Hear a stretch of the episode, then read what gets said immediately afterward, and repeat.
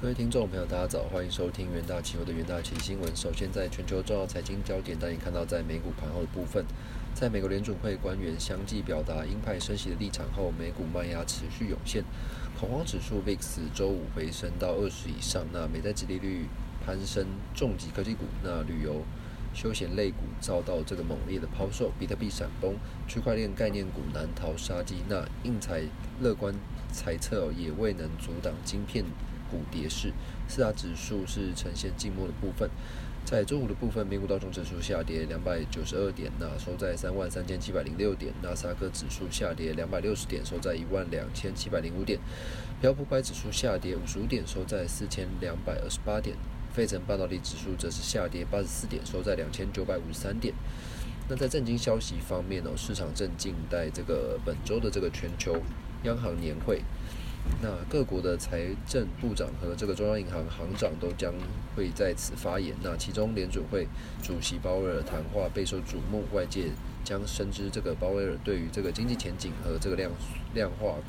紧缩政策的这个最新看法。呃，包含在这个圣伊圣路易联行这个总裁布拉德和这个堪萨斯联准银行总裁乔治在内的这个多位联方公开市场委员会。票委近日皆重申要持续升息以抑制高通膨的部分。那李奇蒙这个联准银行总裁巴尔金周五表示哦，那联准会将竭尽所能使通膨回到百分之二的目标水准。那即便干。冒这个经济衰退的风险，也要达成目标。那地缘政治的方面，印尼总统佐科威证实，哦，中国领导人习近平和俄罗斯总统普京将参加十一月十五至十一月十六日这个印尼巴厘岛举行的 G 团体峰会。那这引发西方国家的这个焦虑和愤怒的反应。而在国际新闻的部分，美国迪尔周五公布财报，未能达到市场的获利预期，因为这家全球最大型的这个设备制造商持续面对供应链混乱，导致这个零件短缺，那也导致其股价在盘前交易下跌约百分之七。那供应和物流瓶颈导致呃原材料和运费上涨，一直困扰着这个工业制造商的生产，对这个获利率带来压力，并抑制了产量。那第二 CEO 美伊表示哦，在财报结果反映出难这个艰困的这个供应链形势，导致成本上升和生产效率低下。那该公司全年这个净利财测下修至七十亿美元至七十二亿美元，之前预期为七十亿美元至七十四亿美元的部分。那接下来进入这个台股股期听单元的部分。那第一个标的关注到全创。那全创八月十九日于线上话说会指出，中国扩大限电导致当地的面板厂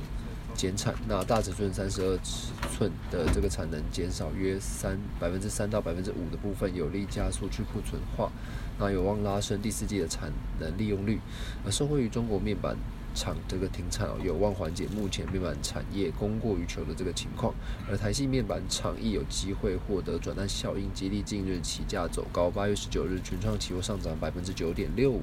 期价带量强势收涨停。那第二个标的关注到联电，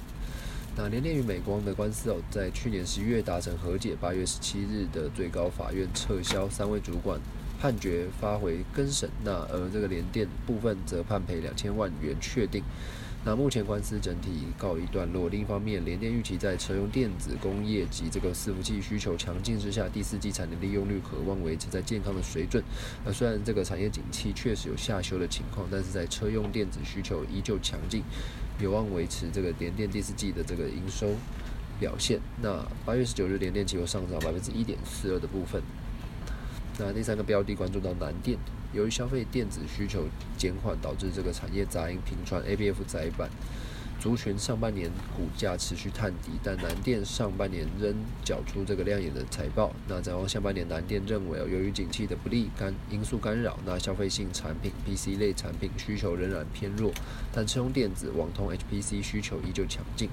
因产业受到经济的冲击，有市场预期 A B F 今年成长将不如市场的预期。但财报显示，哦，公司营运依旧强劲，其家仍有表现的机会。而八月十九日，南电期货也上涨了百分之四四点六的部分。那投资人呢都可以留意相关的股市标的。以上就是今天重点新闻整理，也谢谢各位收听，我们明天元大期新闻再见。